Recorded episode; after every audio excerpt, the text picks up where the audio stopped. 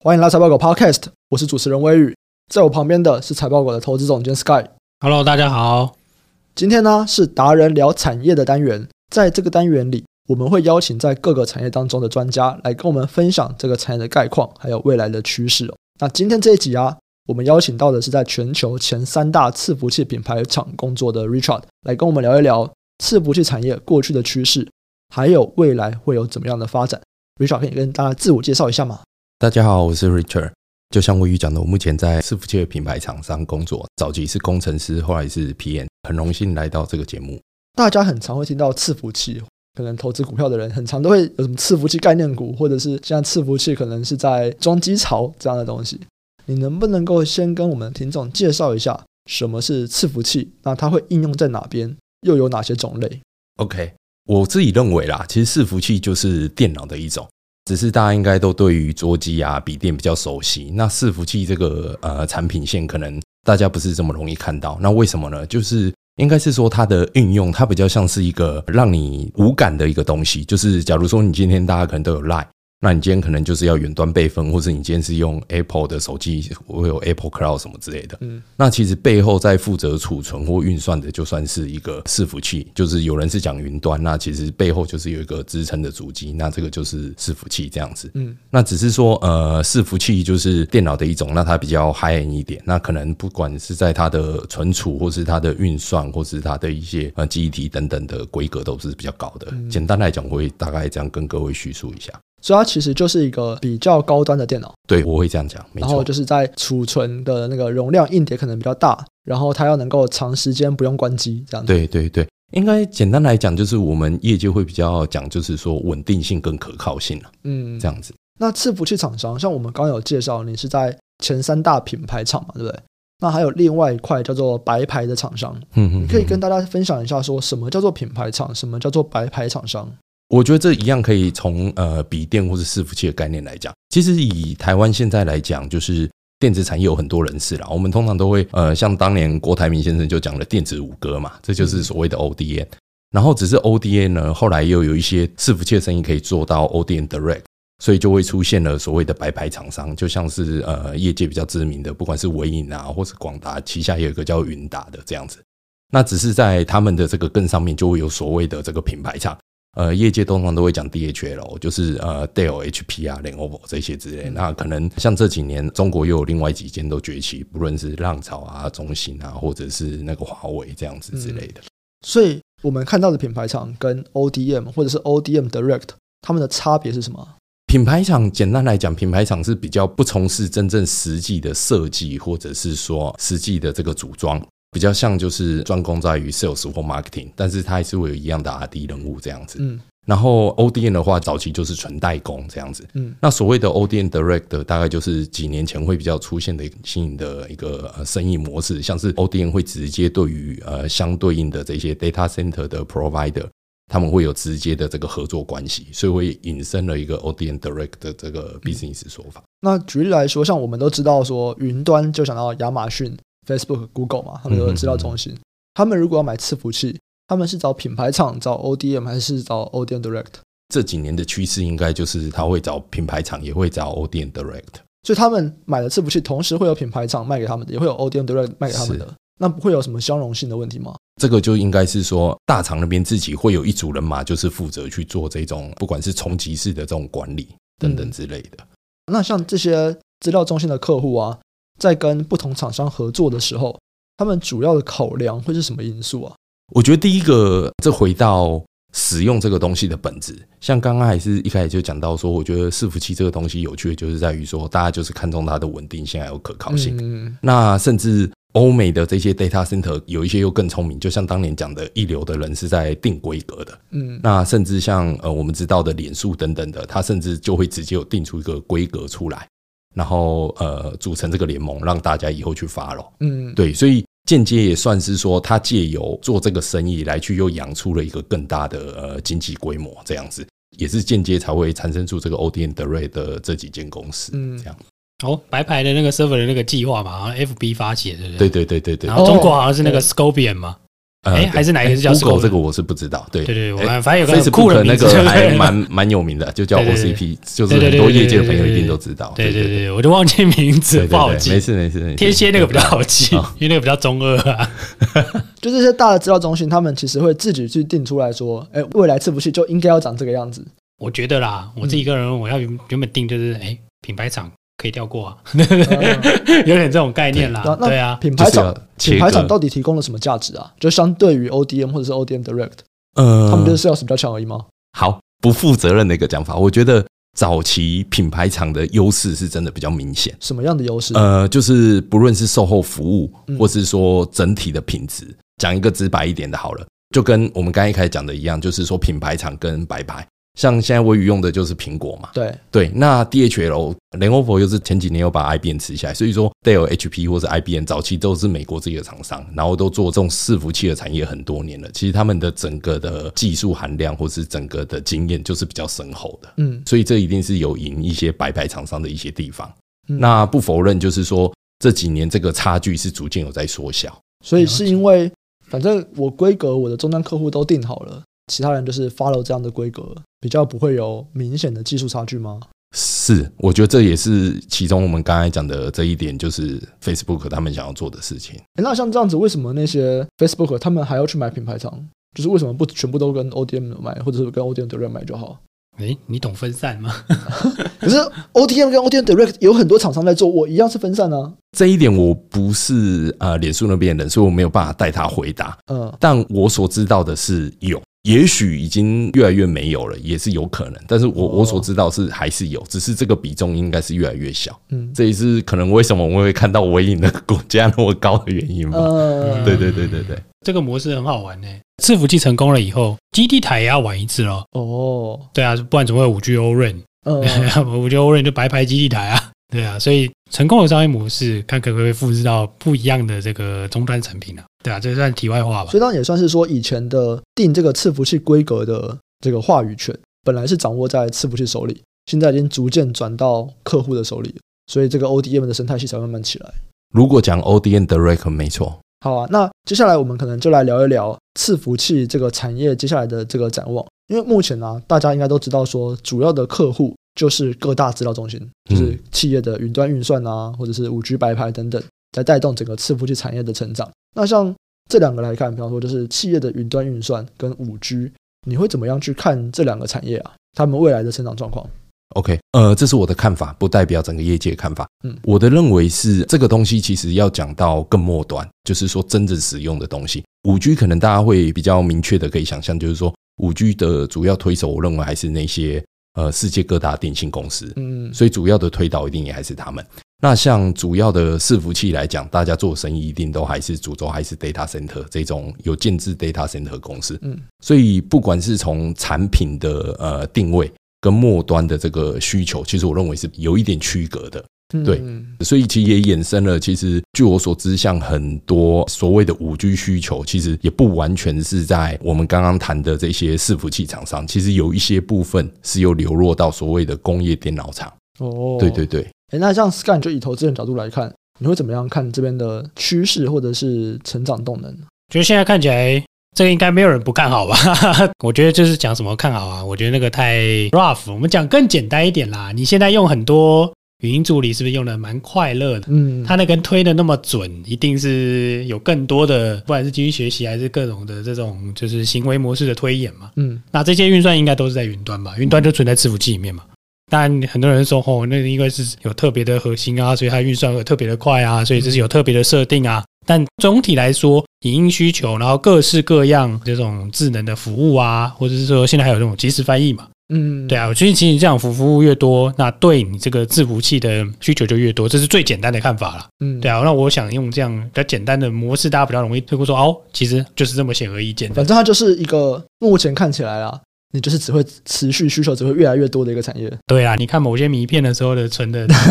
容量总是越来越大、啊。大家看的那个画质越来越好，其实对啊你后面需存的求空间嗯就是蛮越来越大的大。哦。 对， 诶，那像我们很常会听到所谓的伺服器拉货潮，就是我们会看到伺服器它可能像就是一波一波一波，为什么会有像这样的循环呢、这样一波一波拉货潮背后的原因是什么？Sky 有什么想法吗？我觉得是因为新的那个叫什么架构新的架构啦。哎，可是啊架构有那么频繁出来哦，有那么频繁更改架构。 就就你问 Intel 啊，它推出来的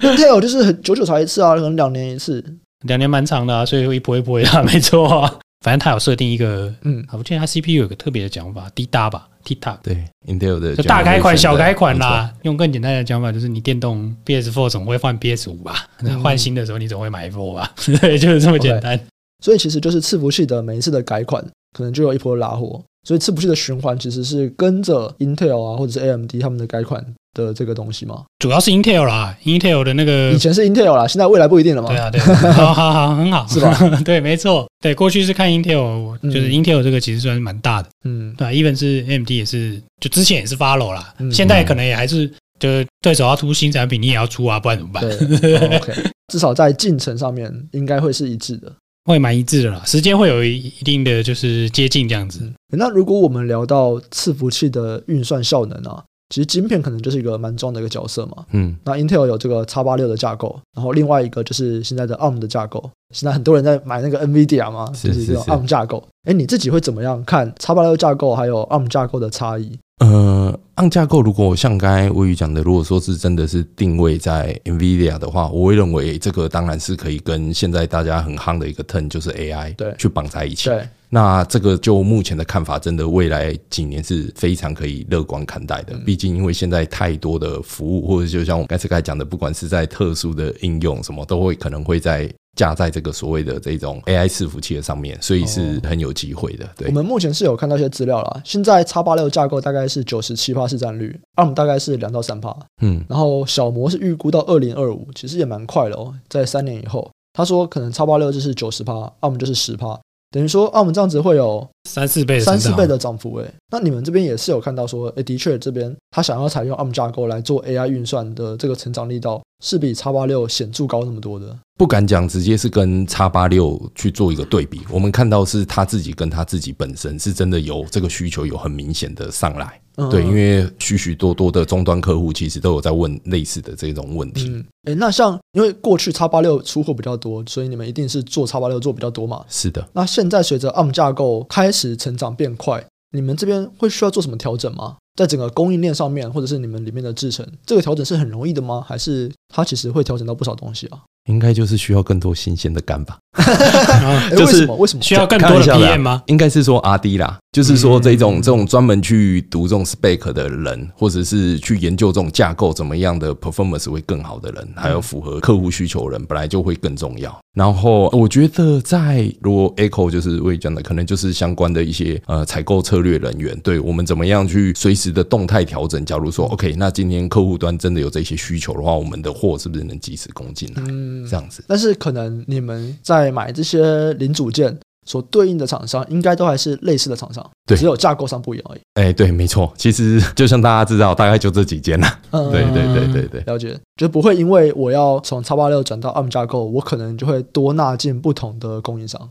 我觉得不会，我知道应该不会差太多。对了，解。那其实就叉八六架构而言啊，Intel 今年要推出这个 Eagle Stream 嘛，对不对？嗯嗯嗯嗯，如果我们观察过去啊，不管是中国或者是欧美大厂在导入这种新平台的这个差异，中国通常可能会落后一两个季度，就是中国可能会落后欧美这一两个季度。你觉得像这样的状况，未来仍然会这个样子吗？因为其实这个东西就会关注到我们如果在看台股一些伺服器相关产业，我们其实就会去对照说，哎，现在是欧美拉货，然后可能接下来是中国拉货，因为过去中国可能都有落后这个样子。要不要先讲一下为什么过去会有这样的差异啊？没有，这是厂商 讲的。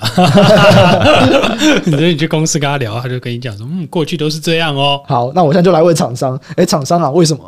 我也是问我的厂商老师 讲，不过是啦，我侧面听说的也是大概是有一定的时间点差距，毕竟我们所知道的一些这种欧美资料中心的大厂。嗯跟它上游的这些，我们今天一直聊到的，可能 Intel、AMD 本来就是都在美国嘛，嗯，可能这种 service 就是更低一线。那加上我们刚刚讲的主要的几个呃伺服器云端大厂，其实他们对于这种导入新的伺服器的这种积极度是又更好的。对哦我我认为主要差异性就在这，所以也造就了他们跟厂商的配合跟这种默契程度是更好的。对你，刚刚说的两个，第一个是可能地缘比较近，资讯比较领先；第二个是可能欧美厂商更积极，对技术的层面跟这个需求，我认为是是更积极的。这个状况可能在接下来一两年也都会是这个样子吗？目前看来是，应该是说这种态势，我自己的看法，这种态势是一直有的。但是有时候可能，如果硬要讲的话，我们以美国的资料中心厂商跟中国资料厂商做一个单纯这样的一个对比的话，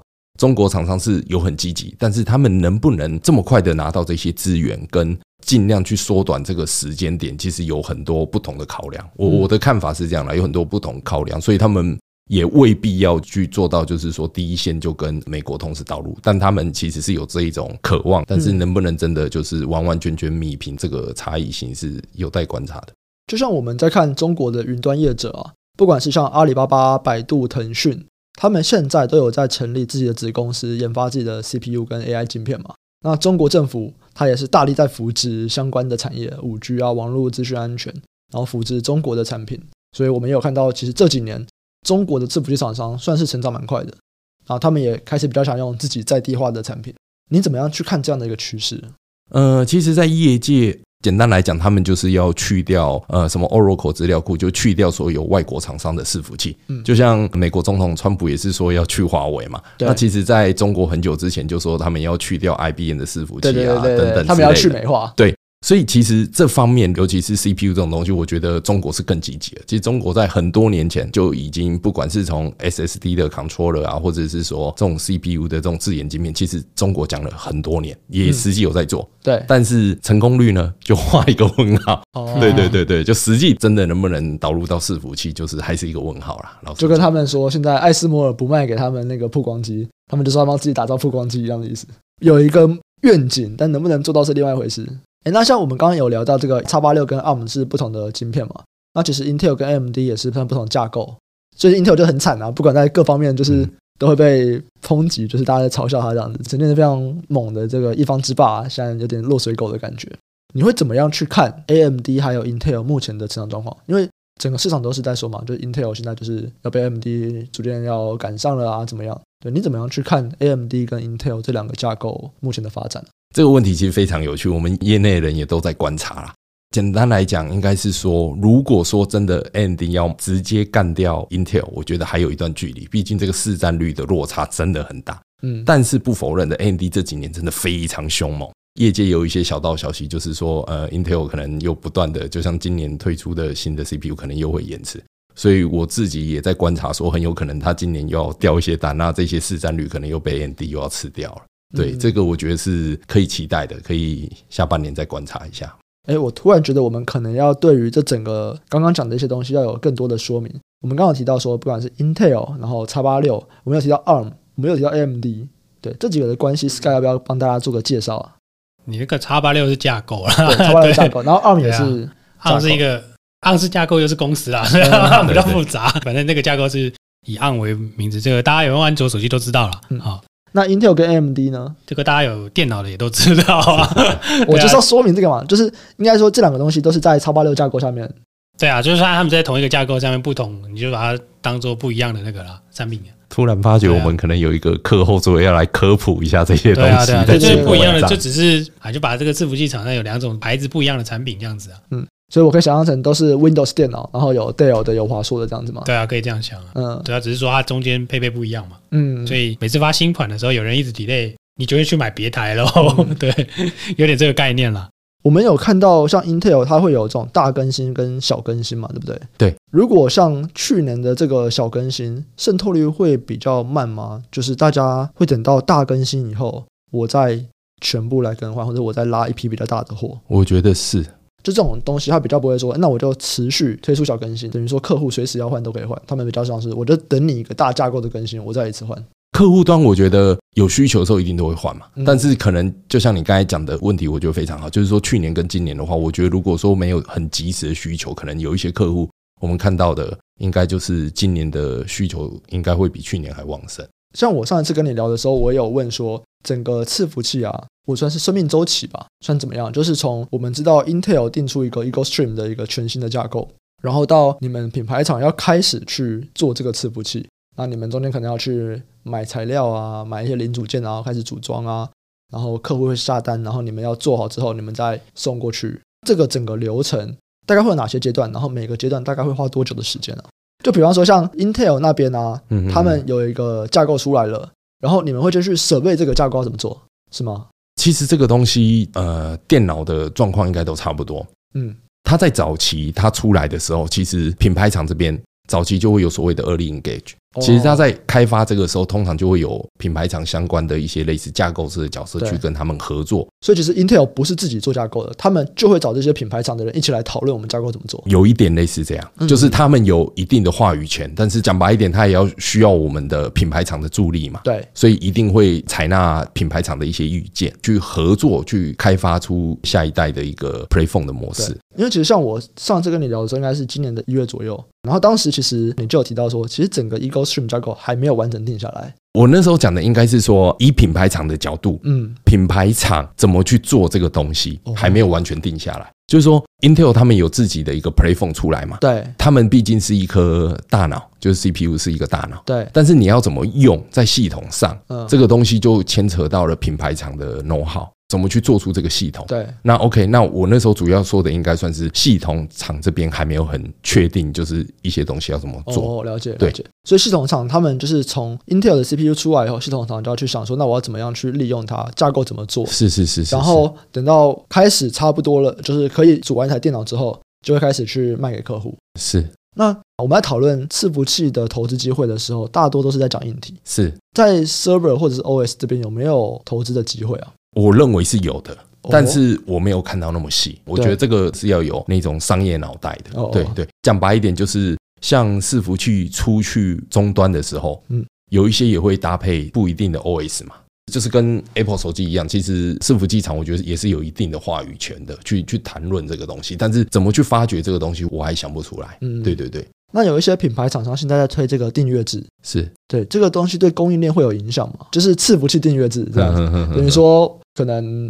多久你就要帮我换一台新的？像大家知道的一样，就是其实这个伺服器它其实还是算一个 infra 的服务，就是硬体的服务。嗯但其实这几年有在讲，就是说它上面会搭一些，就是像我们刚才讲的，怎么去管理这个这么多的这些伺服器。其实硬体厂也有出自己的软体，哦这样，子。那像这一些呢 H 公司其实就有做，那对 H 公司这一块我知道的就是也有推订阅制，所以他们就有点像是说我硬体绑一个 SaaS，然后我那个 SaaS 是订阅制的感觉，可以这样讲。就是我有很多台伺服器，我要怎么样去协同管理，然后你就是要用我的软体来做管理会比较容易。是，这件事情算是一个趋势吗？还是比较像是少数公司目前的尝试啊？我觉得两个都有，我觉得也是趋势。好，再跳出来讲，HP 在几年前正式切为 HPI 跟 HPE，、嗯就是笔电跟笔电伺跟服器。那伺服器其实有一段时间混得没有很好，嗯，所以以不断的一直并购世界各家大厂、储存厂等等的很多小外商嗯。那后来也一直力求就是说转型。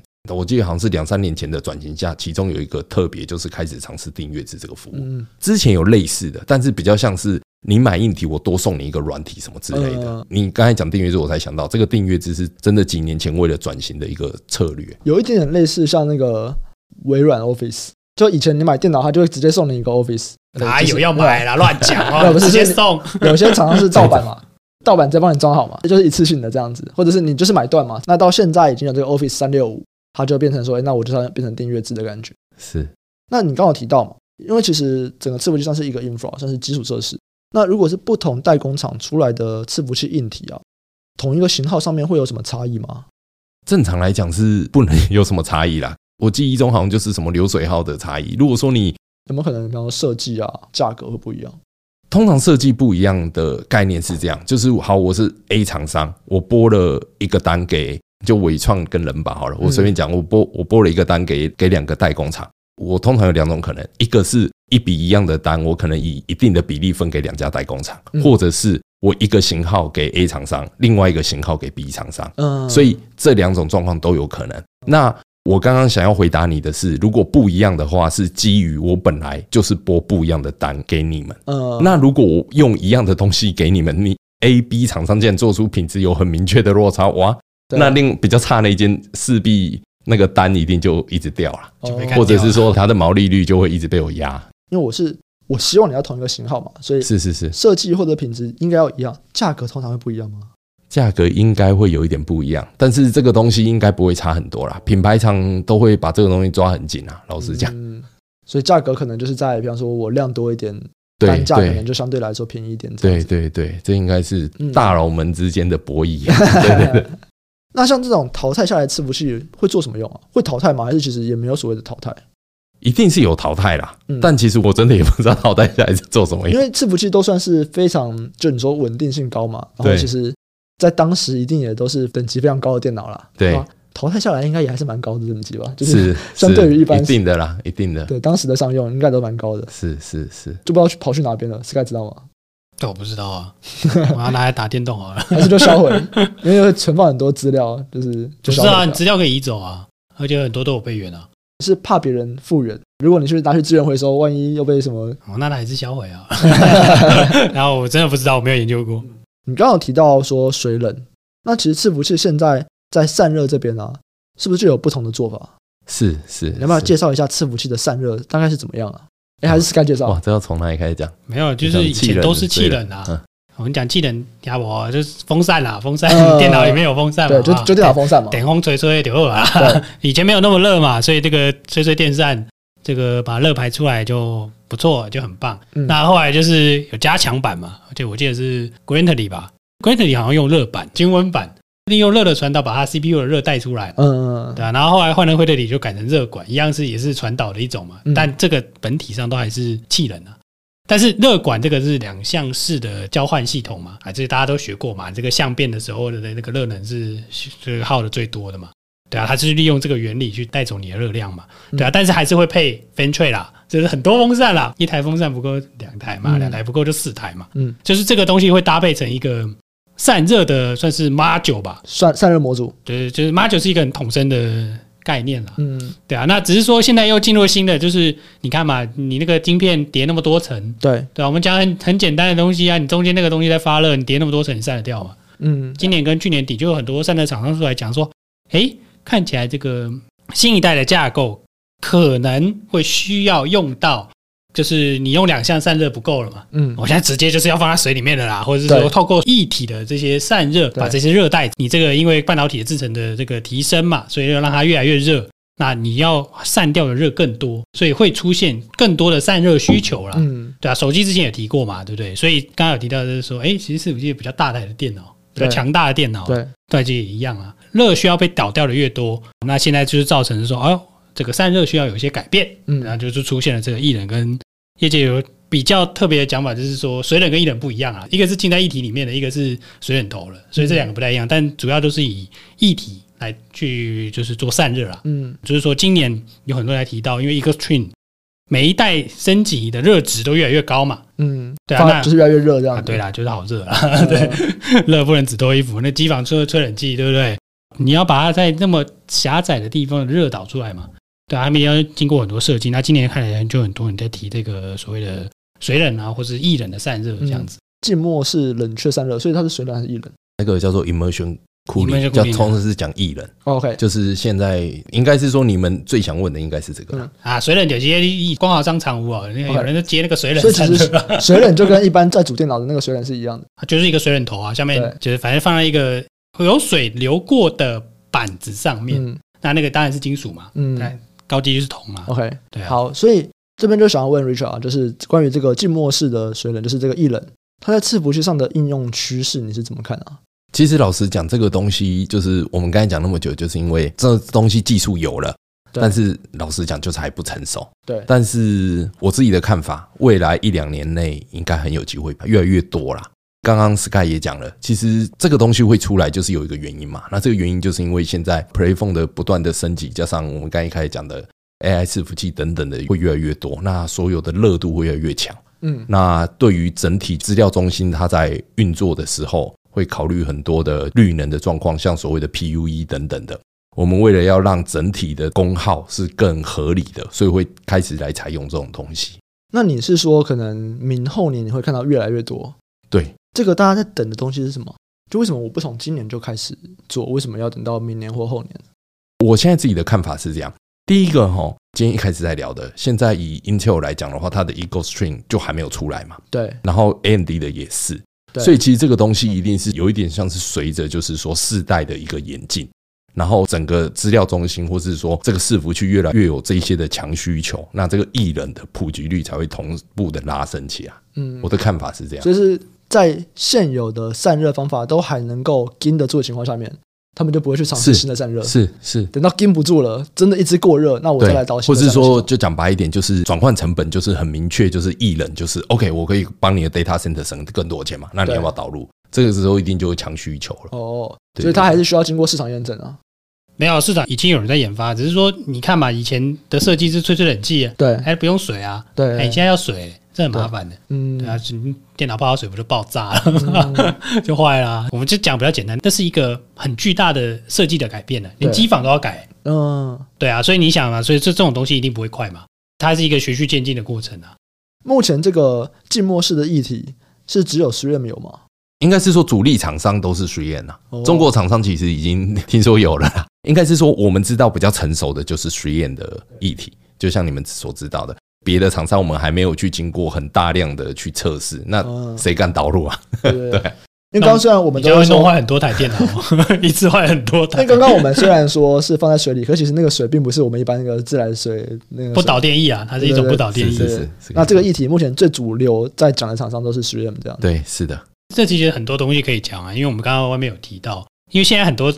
看台湾散热厂商啊，嗯全部都是气冷，嗯，大家都做热管啊，做热板啊，对对对做风扇啊，我们在讲的还不是死定了？对啊，对啊，因为台湾我们在讲的很多这种散热，然后其实前阵子就是这边股价也涨了不少嘛，对不对？因为这都东西很有趣是，现在大家散热都往大型化走，你知道吗？什么意思？你以前散热都最最低啊，热板的厚度就是嗯零点几公分啦、对就比较薄嘛，很小。嗯，就算是大的板子或者厚板啊，就是电脑里面的一个 component 嘛，对，是小的。但是你想想看，为什么那个之前他们转到那个什么五 G 基地台哦，他们会涨那么多？就是因为当初那个什么天线太热了嘛，他们要搞一个他们叫吹胀板的 东西，就是超大的散热体啊。那我刚才在聊的是说，哎、其实这东西散热厂商不会做啊，对对对，因为哎、诶那东西很大、诶你知道那东西长得像什么？你去把人家冰箱后面不是有那个一格一格一格一格，哎、嗯，就是那个东西。你觉得散热厂商会做吗？哎，这样子等于说，随着未来的散热会开始变得比较大，或者是完全换一个不同的，变成像我们刚刚讲的一冷这样子的散热方法。其实现在的散热厂商可能是会完全换掉一批的，我觉得不一定会换掉，对就是会有新进者。那你是说，就是需要的是哪一些新进者？像之前那个，我们刚刚有提到，就是实际市场上之前很多人在提的一个案子嘛，就是阿里巴巴有玩这个浸润的嘛，对不对？嗯诶，他有导入热交换器啊，嗯，热交换器。我讲难听一点，就是锅炉在用的啊、 你知道锅炉吗？你当过你有当过兵 吗？没有或者是说你有我知去道温泉旅馆吗？有， 哎、温泉旅馆我要知烧那个温泉水嘛？哎、温泉水是冷的哦，不要以为温泉水是热的哦。温泉水在你洗的时候要加热，你知道吗？哎，我的水龙头打开就是热水， 啊，对，它它已经帮你加热好了，所以才运给你嘛嗯哦。它有可能它拿到的温泉水是十度啊， 哦其实冷却好冷的，你要不要？ 是哦，对啊，有很多要加热的，所以它有很多锅炉嘛，嗯或是冷气啊，大的大的冷气，嗯。比如说你那 seven 在那边吹的很爽，有啦，我冰们那柜个啊。我们那边有机房，那边啊，冷我气们有冰水机，我们有大的冷气主机嘛，对对然后有对冰水机主机嘛，对，对啊，类似这种的东西啊，就是说以前散热是一个机台、一个电脑里面的事情，就哎可是一个我就一块板子，一个对对对就有点像是我们就的负责主这机板台电脑一的样散热就好了。对对对哎，可是对你刚刚有没有听到的是浸润式？我对哦全部的机房都浸在水里面，那那个热要怎么耗？对，它不是泡在里面就会散热的啊。这样变成是可能就不是那种我们一块板子，它就变成是一个系统厂来做这件事情。对啊，所以我觉得这边会有一段巨大的改变在结构性厂商啦，嗯，或者说设计。嗯我们刚才在聊就是说，哎，会不会有这样巨大的变化？对，因为这个等于是说，你原本是我可能 E EU EU 的跟你买，就是一个机柜的 EU 嘛，对，我 E EU EU 跟你买那个 server 可能是一种，对，哎，未来可能是我这个要做浸润式的，我没有再跟你买 E EU EU，我要这边我都要。对，因为它是一起规划的啊。对啊，所以未来这个商业模式可能会有一些改变嘛。哦，然后再来就是说，这些散热厂能不能吃到这些东西，大家都说他有啦，大家都说有吗？对，大家都说我有，我没问题，我加入。但是就我刚刚提到这个东西，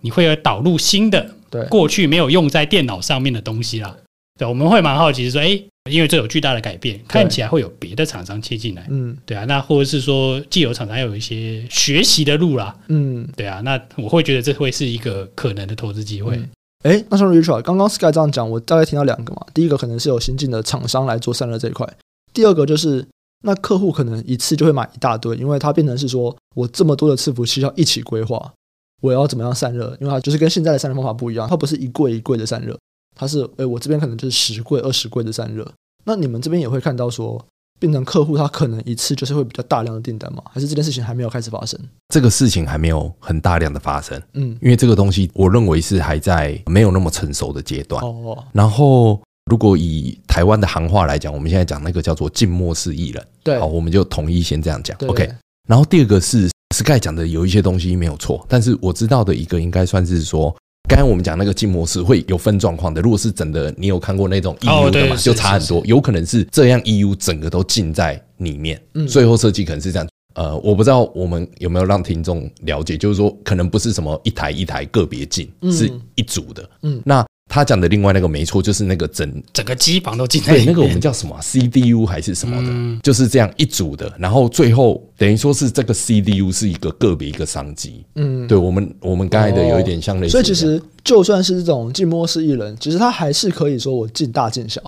对，其实绝对是可以这样做，但是最后一定会有一个主要的规格，对，对可是这个东西到底是哪一个还没有确定，对，还没有很嗯明因为确连。哪一个最可行或者是最有经济效益也都还没有对确，定。，是是，没错，哦没错，没错。因为很多人在讲那个、啊、Eagle Stream 出来以后，三百五十 K 以上，他才会考虑用，就是所谓的水冷或艺冷。对，但是你要等 Eagle Stream 出来啊，还没出来嘛。嗯，那 Eagle Stream 看起来是第一代有可能采用，我我是觉得应该不会这么快啦。是，对啊是嗯，Eagle Stream 可能大家练兵嘛，练完兵练了两年以后，再下一代哦，所以如果下一代更才会热采用，不一定啊，猜的嘛。就是至少说，因为一个数量还没出来，也不知道说目前的散热够不够力了。因反正就为是之要前很多总是要到不够对对力对对我才要采用。你知道那个保龄球到到龙卷风暴有段时间，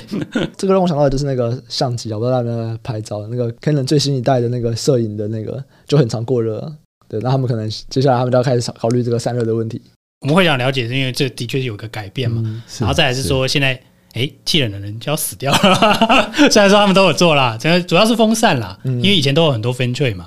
风扇那个就是跟胖虎就一样。嗯，对啊，所以其实他们在水冷还是会有一些，就是还是有相关嗯啦，还是赚得到钱啦。 我觉得 Sky 讲很好啦。如果说这个技术真的全面的导入的话，可能市面上就是不管是风冷气冷的厂商，可能势必会有一个洗牌，不一定说一定是倒掉。就像刚才 Sky 讲的，可能会有新的厂商进来，嗯对嗯那可以吃到这一些 data center 的这种的单。毕竟这可能是到时候是一个不同的技术。那我们刚才有聊到，就是说，也许对于这个所谓的这个散热产业，可能也是有一点这个结构性的改变。嗯嗯嗯我们刚才的聊天有点类似这样。嗯好，那散热可能先到这边，那我们就是会去持续关注说新的这些架构，或者是随着我们晶片的效能越来越强，那到底到什么时候我们会发现说可能采用新形态的散热方法会更有经济上的效益？但目前来说，因为 EcoStream 都还没有出来，那其实到底散热这边有没有问题也还不太确定。那我们就聊一下 EcoStream 到底什么时候出来，怎么讲那么久啊？讲太久了吧？对哎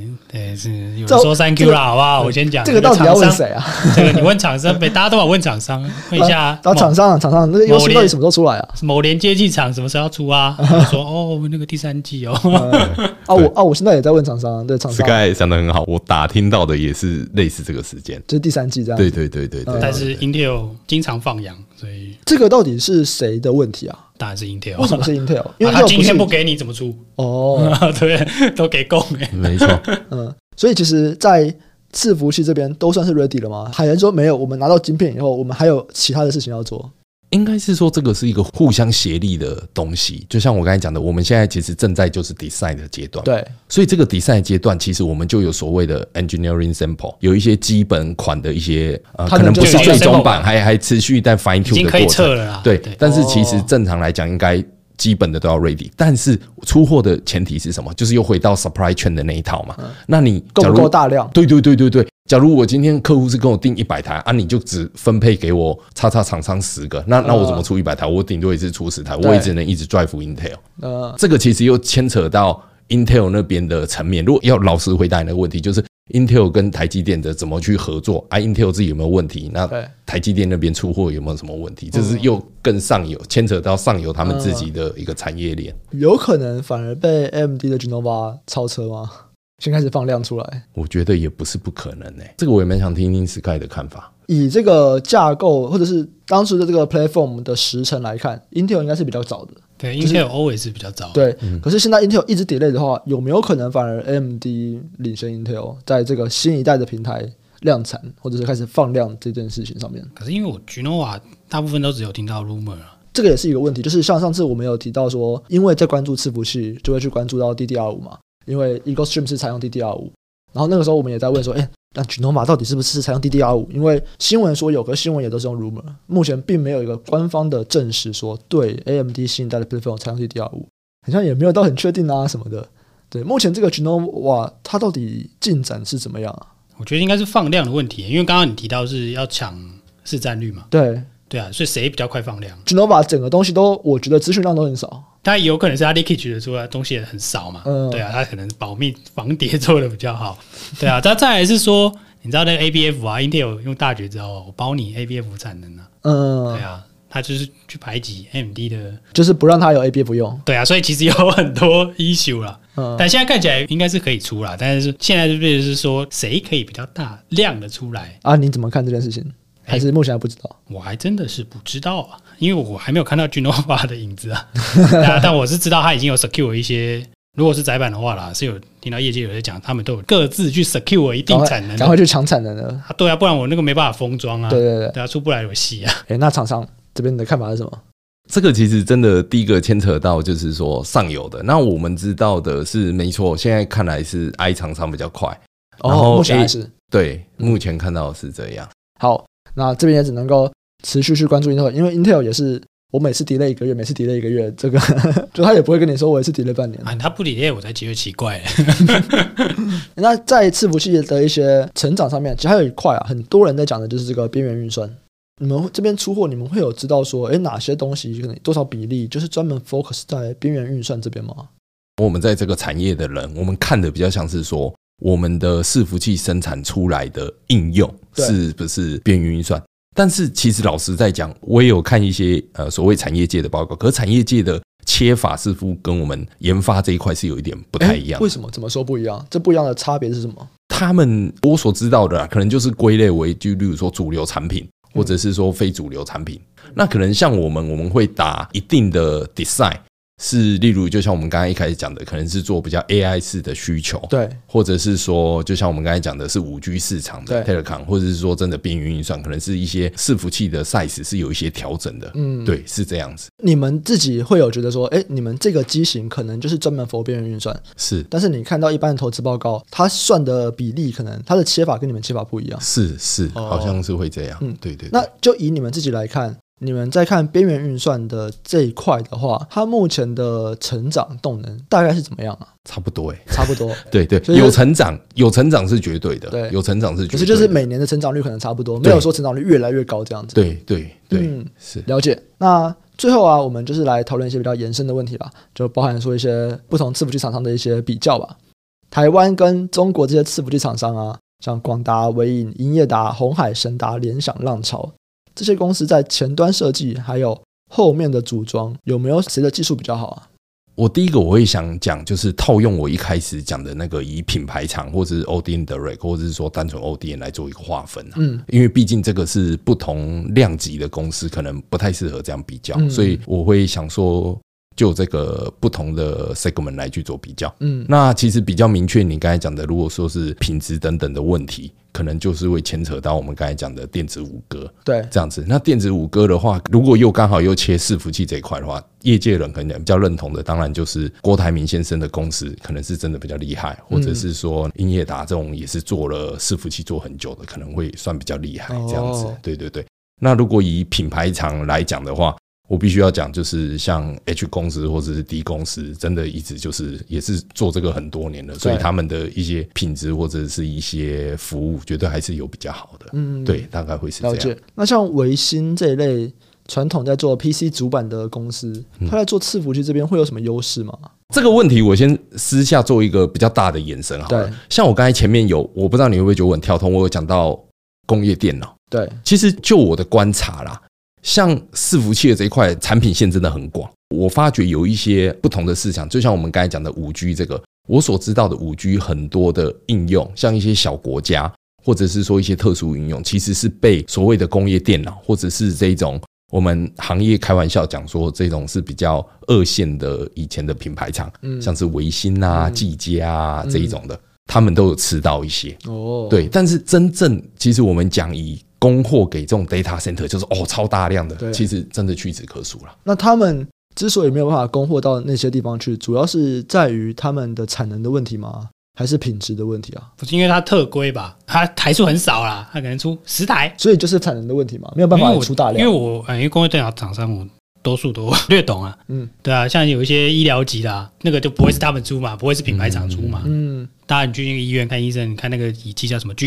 Health，嗯，对啊，像他们那种你去看那个 X 光片啊嗯的那种判读，那个可能都是工业电脑出的，哦，OK 对。，就是那台机台那个所 server 以他们都是工业电脑出这的。些工业电脑，因为他们的优势其实就在于少量多样、客制化，是的，所以可能在就算他们切到伺服器这边，他们也还是走少量多样、客制化的市场去走那。就不够用啊，但是一台很贵啦。对对对对嗯对对，对对，是的。了解。那最后啊，我们就来聊一下说，就你身为一个产业内部的人，你平常会怎么样去关注这些产业消息吗？就是你是透过什么样的网站或刊物吗？好，呃，我觉得分几个层面来讲啦。嗯，第一个，如果是真的很产业、很商业的消息，我当然就是看财报狗这种、呃这种系列的网站。嗯如果是产品的一些技术层面，那当然就是像我们刚刚一直有在讲的，不管是 Intel、AMD 或者是一些晶片厂的一些 spec，或者是一些品牌厂的一些产品介绍等等的。所以你们是去他们的官方网站看？对对对，官真方的哦网站或者是在业界一定 拿拿得到一些他值呃得。他们不是会发一本那个吗？spec 啊，啊对对对，就类似那一种，就或者是五种不一样的 spec，对对对大家研究一下。对对对对对，就类似诶这样。那如果像我们投资人啊，他们想要去追踪这个伺服器产业，他们除了像 TrendForce 啊、DigiTimes 啊，或者是去看这些云端厂商的资本支出以外，还有没有什么指标或者是网站可以看呢、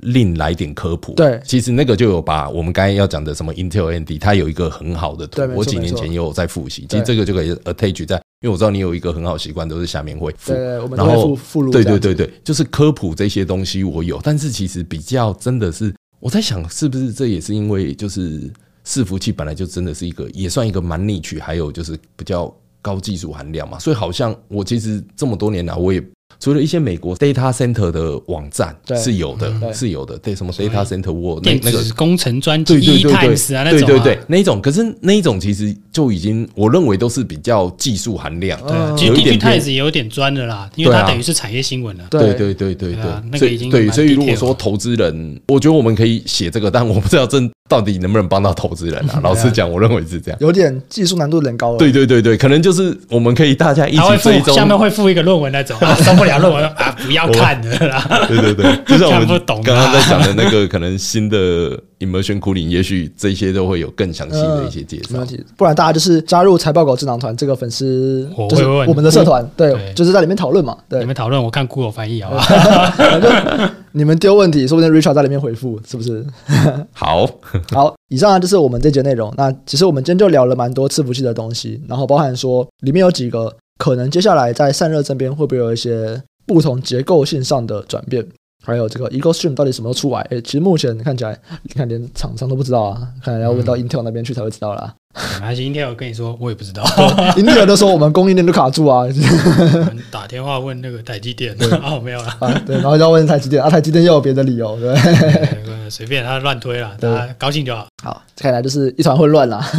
我们就看看到底什么时候这个伺服器可以真的放量。那么，其实我觉得 AMD 现在其实就已经开始有点想要跟 Intel 有点互别苗头了嘛，就是已经对啊展现出来说，我就是要来跟你竞争我的。觉得现在就很有趣啊，原本是独占哦，对现在看起来会变啊寡头垄断、三方混战呐、啊，对对啊，这很有趣呢。对对啊，就等于是说你那个大的一定会掉血嘛，对，没错它。占九十几趴怎么不会掉嘞？哦对对对对 随便随便只想要一招有一定新会的，它一定掉掉啊。嘛。对啊，只要对啊随便来一家它就掉对了。对 对，对啊，但是说你现在这些新进者可以做到多没好？错没错对。啊，那我觉得这个可能是一段时间的议题吧。只要有转变，一定就有投资机对会。对对对对对对对对，那我们就来继续关注这样的投资机会。那喜欢这节的听众朋友啊，记得都可以加入财报狗智囊团，这是财报狗的 Facebook 社团。那我们都会在社团中分享我们的看法，还有 Podcast 延伸讨论。如果大家对这集有什么问题，也都可以在我们社团里面讨论啊，看看是 Richard 本人出来回复，还是我们在帮你询问，然后我们再有一起 update 的集数这样子。对啊，谢谢谢谢，那我们这集就先到这边，下集再见，拜拜。谢谢，拜拜。拜拜。